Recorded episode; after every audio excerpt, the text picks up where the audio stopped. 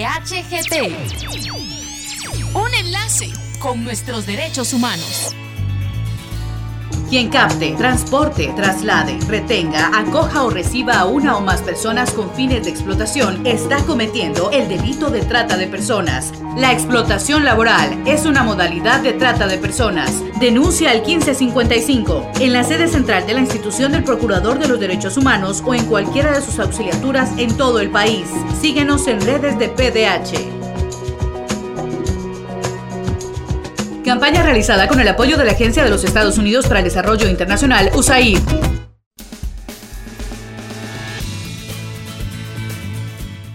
Les damos la bienvenida a PDHGT, el espacio de la Procuraduría de los Derechos Humanos. El 29 de octubre se realizó la conferencia de prensa Situación de la Red Hospitalaria Pública y la pandemia por COVID-19. A continuación les dejamos la presentación realizada por la doctora Zulma Calderón, defensora de la salud, donde nos expone acerca de la situación de la red hospitalaria pública y qué hallazgos hubo durante la supervisión realizada.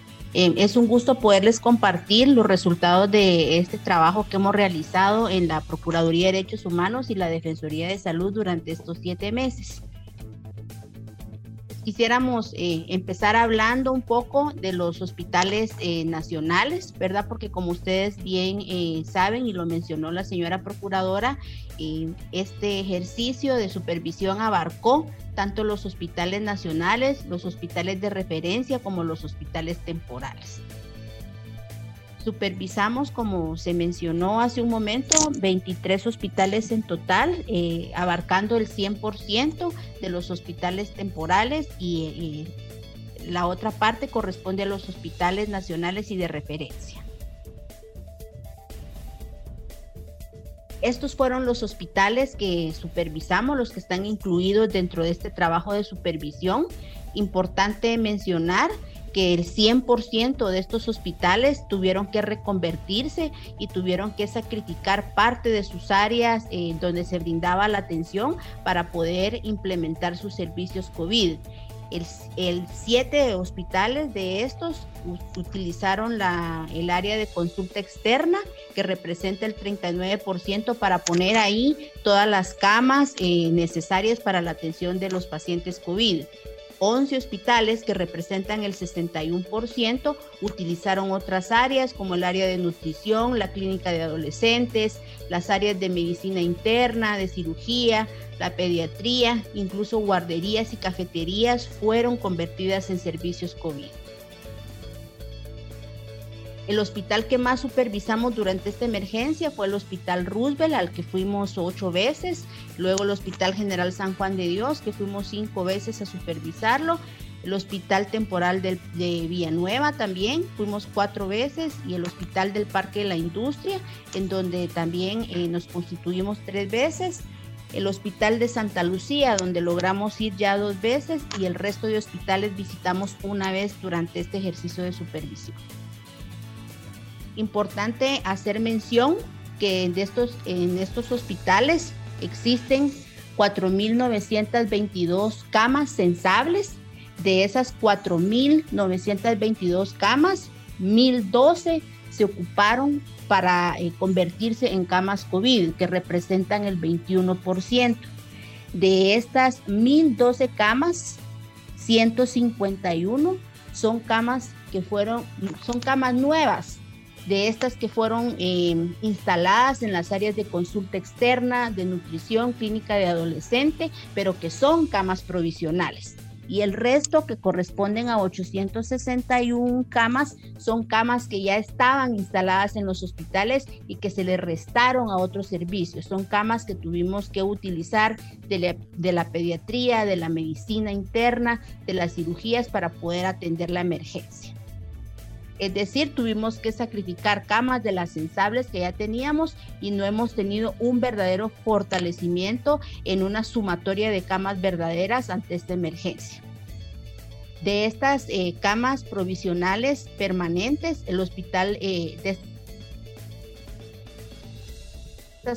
siguen siendo camas provisionales porque están montadas en áreas de consulta externa y otras áreas que tienen otras funciones dentro de los hospitales En Amatitlán hay 43 camas, en Jalapa 14, en Chimaltenango 35, en Mazate 25, en Quiché 14, en Coatepeque 12 y en San Benito 8.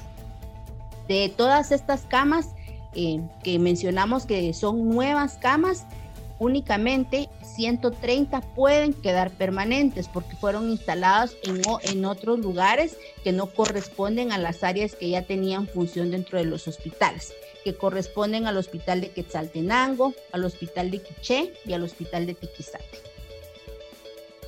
En relación a las camas de intensivo, eh, estas se, lograron instalar 173 eh, camas en total y de estas camas eh, son, corresponden al 42% y son estos números que se ven a través de la diapositiva y de las que pudieran quedar permanente únicamente son 73 que corresponde a un 42%. Durante nuestras supervisiones, los intensivos que encontramos eh, con una ocupación del 100% son los hospitales de Villanueva, de Cuilapa, de Sololá, de Antigua, el Hospital Regional de Accidentes, Quiché, Zacapa y Mazatená. El en el tema en relación al tema de ventiladores, el 53% de esta del uso de los ventiladores también eh, se encontraba en relación al tema ocupacional de las cajas. Todos los hospitales, eh, a excepción del hospital de Tiquizate, lograron contratar personal. El, hospital que más personal logró contratar eh, fue el Hospital General San Juan de Dios y el Roosevelt, que el, San Juan contrató a 230 personas y el Roosevelt a 127. En relación al abastecimiento, el promedio que encontramos en cuanto a medicamentos fue entre el 90 y el 95% y en material médico quirúrgico eh, fue del 88% el 55% de los hospitales encontramos que tienen equipo de protección personal cuestionable, es decir, este es equipo que se rompe fácilmente, equipo reutilizable, equipo que no está eh, llenando los controles de, de, calidad y que no ha sido adquirido en función de todos los lineamientos internacionales para el uso del equipo de protección personal. Esto que ven ustedes detallados, estos hospitales que ven detallados ustedes en esta diapositiva, son los, eh, los precisamente los hospitales que tuvieron eh, donde evidenciamos que precisamente el equipo de protección personal no es de una calidad aceptable.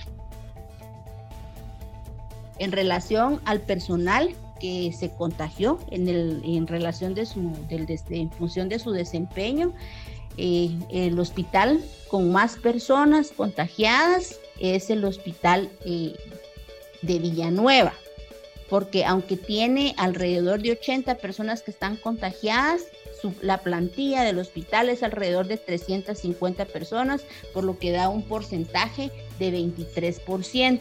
En segundo lugar se encuentra el Hospital Roosevelt con un 17% de personas que se contagiaron. Luego está el Hospital de San Benito, el Hospital de Sololá, el de Coatepeque, el Hospital de la Antigua y el Hospital de Amatitlán. Estos, estos son datos sumamente importantes porque están totalmente relacionados con el tema de la calidad del equipo de protección personal y esa falta de capacitaciones continuas que debería de haber implementado el Ministerio de Salud. Sumado a esto está todo el personal que se encuentra en resguardo, ¿verdad? Porque tenemos que hacer el análisis y hacer la correlación, que no solo las personas se contagiaron y tuvieron que ir a cuarentena, sino que existen personas que están en teletrabajo y en resguardo por el tema de los factores de riesgo y eso en ese momento tiene también debilitados a la mayor parte de hospitales. En esta diapositiva presentamos la, cantidad de personas que están eh, realizando teletrabajos o suspendidas por estos factores de riesgo. Dentro de, estos eh, están los porcentajes más importantes.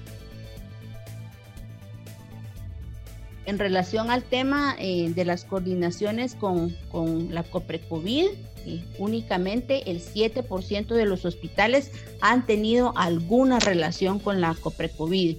Estos son el San Juan de Dios, el Roosevelt, Jalapa, el Hospital Regional de, de Occidente, Quiché, Coatepeque y Villanueva. Y algunos hospitales que solo representan el 11% han recibido algunas recomendaciones por parte de esta eh, comisión y el resto de los hospitales no han tenido relación ninguna con la COPRECOVID. Importante también mencionar que el Ministerio de Salud no ha eh, socializado como corresponde todas las acciones legales interpuestas por el señor procurador y únicamente eh, dos de los hospitales que supervisamos tenían conocimiento de las mismas. Eh, también el RENAP cerró sus puertas en la mayor parte de hospitales, como ustedes pueden ver, en 17 no estaban atendiendo y solamente una oficina de RENAP se encontraba abierto y esto es sumamente importante por la situación eh, del, del, número de horas que hay para poder enterrar a las personas que fallecen por coronavirus. En relación a la parte financiera de estos hospitales nacionales, el 100% recibieron eh, aportes a través del programa 94. Sin embargo, han, han recibido eh, recortes presupuestarios, el 33% de ellos, siendo los que más, más eh, difícil tienen la situación en este momento, el Hospital de San Benito y el, Hospital Regional de Accidente, Coatepeque, Chimaltenango, Villanueva y Santa Rosa. En, relación al Hospital de San Benito, se le redujeron 38 millones de quetzales, el Hospital Regional de, Occidente 35, el Hospital de Villanueva 7.6 millones, el de Coatepeque 4, Chimaltenango 2 y Santa Rosa 1.2 millones. Todos los hospitales, eh, el 50% de estos hospitales nacionales tienen salarios pendientes entre uno y tres meses.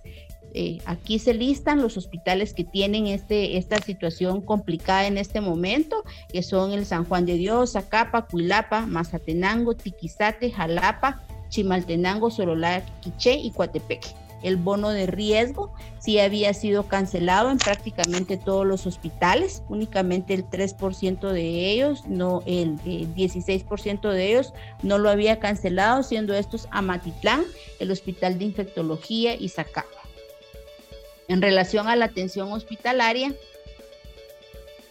eh, tenemos aquí el número de fallecidos por hospital, logrando evidenciar que en el Hospital General eh, San Juan de Dios es donde más fallecidos están reportados y se sigue el Roosevelt. ¿verdad? Este es el, listado, el número total de fallecidos que logramos recuperar por hospital. De estos hospitales nacionales, eh, hay un abastecimiento de entre dos y tres semanas para las pruebas.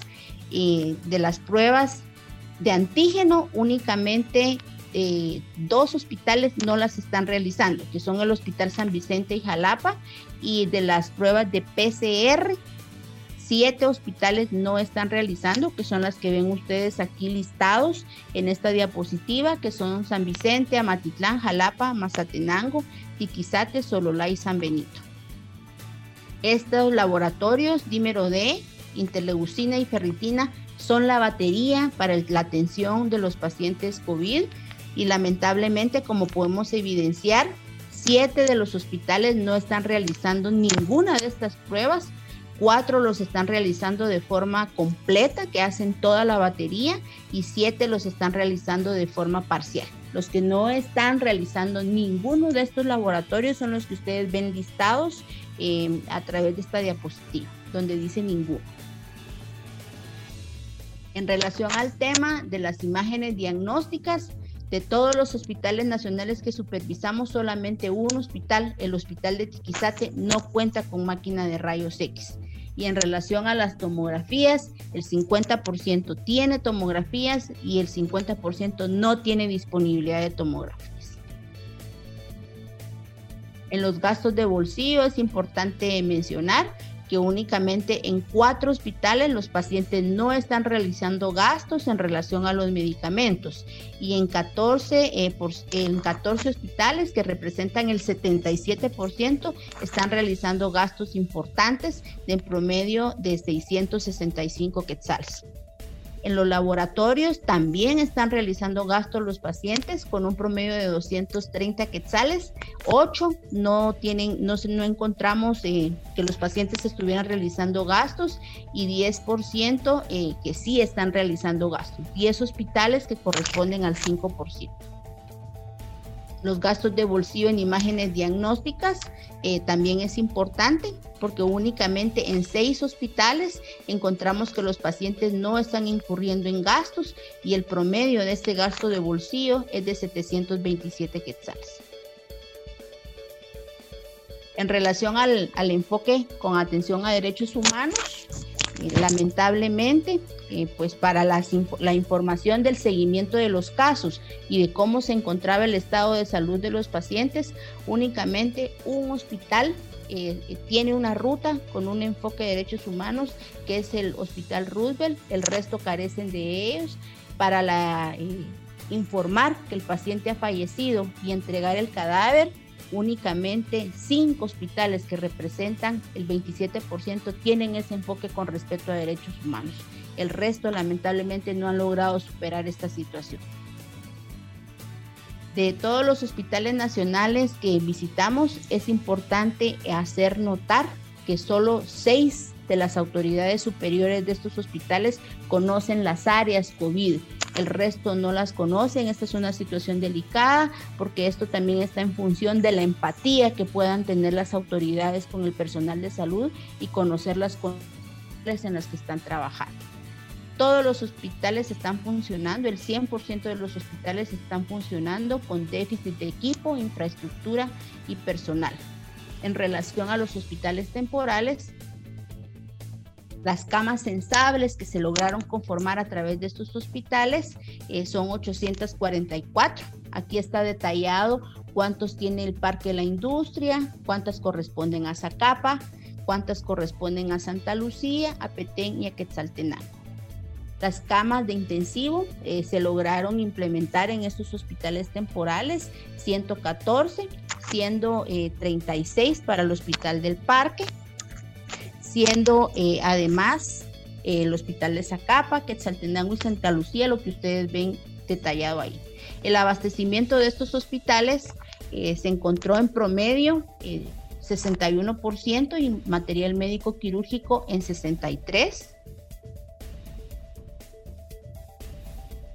El equipo de protección personal también tiene una disponibilidad de dos a tres semanas el 80% tenían esta disponibilidad, sin embargo también hay hospitales con EPP de calidad cuestionable, siendo estos el Parque de la Industria, el Hospital de Petén y el Hospital de Zacapa.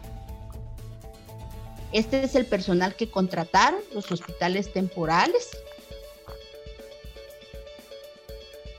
Aquí vemos el personal que se contagió en relación al número de la plantilla eh, destaca el Parque de la Industria, luego tenemos eh, el Hospital de Zacapa, el de Quetzaltenango, Petén y Santa Lucía que todavía no está operando. En relación a las pruebas diagnósticas, que es tan importante porque hablamos de los hospitales especializados, ¿verdad? Dos de ellos no están realizando antígenos, solo tres están realizando la prueba y la PCR únicamente eh, tres de los hospitales la están realizando las imágenes diagnósticas, todas, todos los hospitales, los cinco hospitales tienen rayos X, sin embargo tomografía únicamente uno que es el Parque de la Industria. En los gastos de bolsillo, los pacientes están realizando por imágenes en promedio 100 quetzales de gasto y en medicamentos de 3 mil a 10 mil quetzales, siendo el promedio 5 mil 200.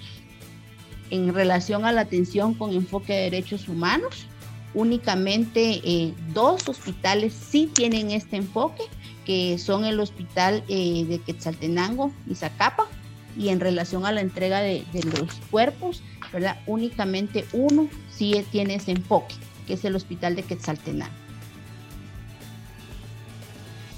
El número de personas fallecidas corresponde el número más alto al Parque de la Industria, luego el hospital de Quetzaltenango, Petén y Zacapa. En relación al tema financiero, eh, lamentablemente la ejecución presupuestaria está entre 20 y 51% y todos los hospitales eh, temporales han sufrido recortes presupuestarios. El 100% de los hospitales también tienen salarios pendientes. El procurador de los derechos humanos, Jordán Rodas Andrade, emitió recomendaciones al Ministerio de Salud Pública y Asistencia Social. En primer lugar, tengo que iniciar agradeciendo a la Procuradora Junta Claudia Macelli, encargada temática del tema de salud, muy especialmente a la doctora Zulma Calderón, quien es la defensora del derecho a la salud, quien junto a Gabriela Sanabria hicieron las tres en un gran porcentaje el ejercicio de la supervisión pública, que es un mandato que la Constitución me da como procurador en el artículo 274 de nuestra Carta Magna. Las recomendaciones son las siguientes en cuanto al efectivo ejercicio de la planificación pública en salud. Uno, elaborar un plan de respuesta integral ante la inminente segunda ola de la pandemia por el SARS-CoV-2, considerando los aprendizajes adquiridos hasta la fecha. Este plan debe incluir que deriven en una armonización del trabajo de los tres niveles de atención. Dos, conformar unidades de investigación científica con el fin de realizar una investigación independiente en cada hospital que logre evidenciar el comportamiento de la pandemia desde las diversas regiones, analizando las causas de las tasas de mortalidad en pacientes de los servicios del COVID-19 y las tasas de infección en el personal de salud. Tres, realizar estudios de impacto por región que determinen las consecuencias de la pandemia en el contexto de la salud pública. 4. Definir en forma urgente la estrategia para determinar en el corto plazo qué pasará con los hospitales que fueron implementados en terrenos que no corresponden al Ministerio de Salud Pública y Asistencia Social, entre ellos el Hospital del Parque de la Industria, el Hospital Temporal de Petén. 5 establecer en el marco del presupuesto histórico asignado del Ministerio de Salud Pública y Asistencia Social un plan maestro de fortalecimiento a la infraestructura hospitalaria que derive en la aplicación lógica planeada y real de los servicios, incluyendo el número de camas pensables, tanto en los encaminamientos como en áreas del intensivo. En cuanto a la disponibilidad y accesibilidad de los bienes y servicios en salud, realizar las gestiones que aseguren los fondos y mecanismos transparentes para garantizar el abastecimiento de todos los medicamentos, insumos, equipo reactivos de laboratorio, pruebas diagnósticas, lo que se estime oportuno para brindar la atención. 7. Establecer estrategias institucionales que garanticen que los servicios de salud y sus áreas de atención no se debiliten ante el cumplimiento del resguardo del personal por suspensiones, enfermedades crónicas y o factores de riesgo. 8. Cumplir con las disposiciones establecidas en las acciones constitucionales de los amparos vigentes que han sido otorgados al Procurador de los Derechos Humanos que hemos planteado ante los órganos jurisdiccionales competentes.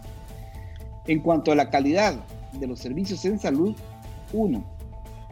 Garantizar que la adquisición del equipo de de protección personal esté apegada a los lineamientos de calidad establecidos por la OMS, contando con las certificaciones necesarias. Dos, construir estrategias para el fortalecimiento real de los servicios tomando en consideración el personal y equipo que se ha incorporado en el marco de la emergencia. Tres, fortalecer los procesos de supervisión, monitoreo a través del Viceministerio de Hospitales y con esto garantizar fiscalizaciones constantes que evidencien los avances y correctivos necesarios. Cuatro, instruir un plan de mejora que incluya la dotación de equipo preciso para avanzar hacia la modernización de los servicios, permitiendo la evolución hacia aspectos determinantes, como el manejo de una red de datos única de pacientes usuarios de los servicios del Ministerio de Salud Pública y Asistencia Social, el expediente clínico electrónico, la base nacional de disponibilidad de camas hospitalarias, el sistema de referencia y contrarreferencia, etc. En cuanto a la atención de pacientes con enfoque de derechos humanos, instituir estrategias que garanticen la atención a todas las patologías que afectan a la población tomando en cuenta la posibilidad de reapertura de las áreas de consulta externa, incorporando alineamientos claros para que la atención a pacientes con SARS-CoV-2 como para el resto de pacientes que consultan. Dos, definir planes institucionales que establezcan las acciones a seguir para todos aquellos servicios hospitalarios que han sacrificado otros servicios de salud ante la emergencia, garantizando que todos los pacientes que lo requieran reciban la atención en forma oportuna. 3. Brindar una atención de calidad con respeto a los derechos humanos de los pacientes y de sus familias, asegurando la atención a los otros sectores más vulnerables ante la pandemia. en cuanto al personal sanitario, 1.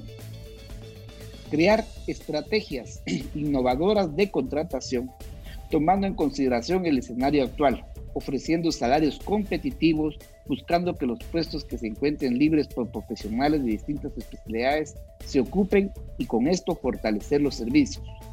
2. Cumplir en forma inmediata con los procesos administrativos necesarios para cancelar los salarios pendientes. 3. Implementar a través del Centro Nacional de Epidemiología lineamientos para realizar tamizajes en forma sistemática al personal y en apego a los lineamientos de la vigilancia epidemiológica. 4.